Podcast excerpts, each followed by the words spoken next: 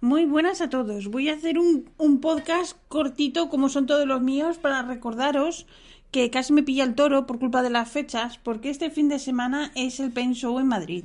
Normalmente es a mediados de noviembre, pero este, por lo que sea, pues es este fin de semana y claro, casi se me olvida. ¡Ay, qué susto!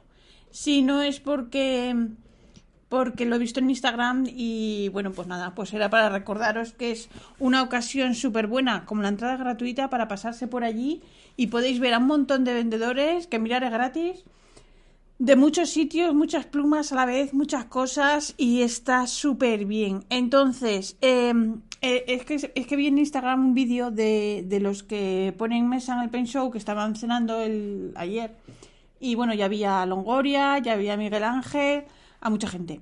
Entonces, por ejemplo, ¿yo qué os recomiendo? Os recomiendo sí o sí que paséis por el puesto de, o la mesa, como se diga, de Ink Traveler, que tienen papel japonés. Y diréis, bueno, pues me paso por allí y miro. Y diréis, ¡hala, qué caras las libretas! Sí, son caras, merecen la pena, sí, eh, hasta el infinito y más allá. Porque merece la pena invertir en un buen papel, comprarte una libreta buena y entonces vais a ver que escribir con pluma va a ser otra cosa. Porque a veces decimos, va, en cualquier libreta, cualquier papel. Pues no. Escribir con pluma en un papel bueno es otra experiencia. Entonces yo os lo recomiendo encarecidamente. Pasarse por allí, probar papeles que tienen allí para probar distintos, distintos eh, tipos de papel y de libretas y son todos una maravilla. Así que ¿Qué más os quería recomendar? Ah, vale, que también va a estar María Eugenia, que pone mesa.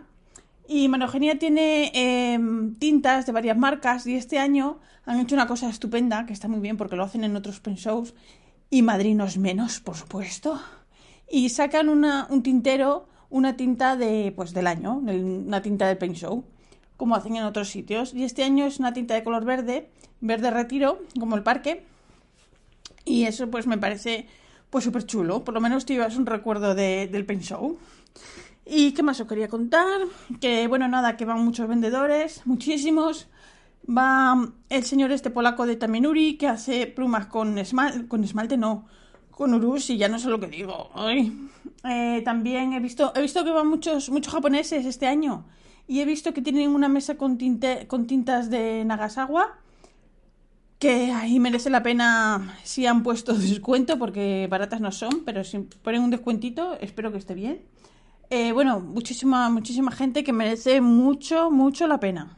Y nada, ya tipo a nivel de cotilleo, que este año eh, no tenía pensado comprármelo, pero me he comprado el calendario de Adviento de Diamín de este año, el que es de color violeta, porque una tienda eh, que está a media hora de aquí, pues es eso, la actividad cierra y ofrecía el 25% de descuento y dije, ahora nunca. Y me lo he comprado.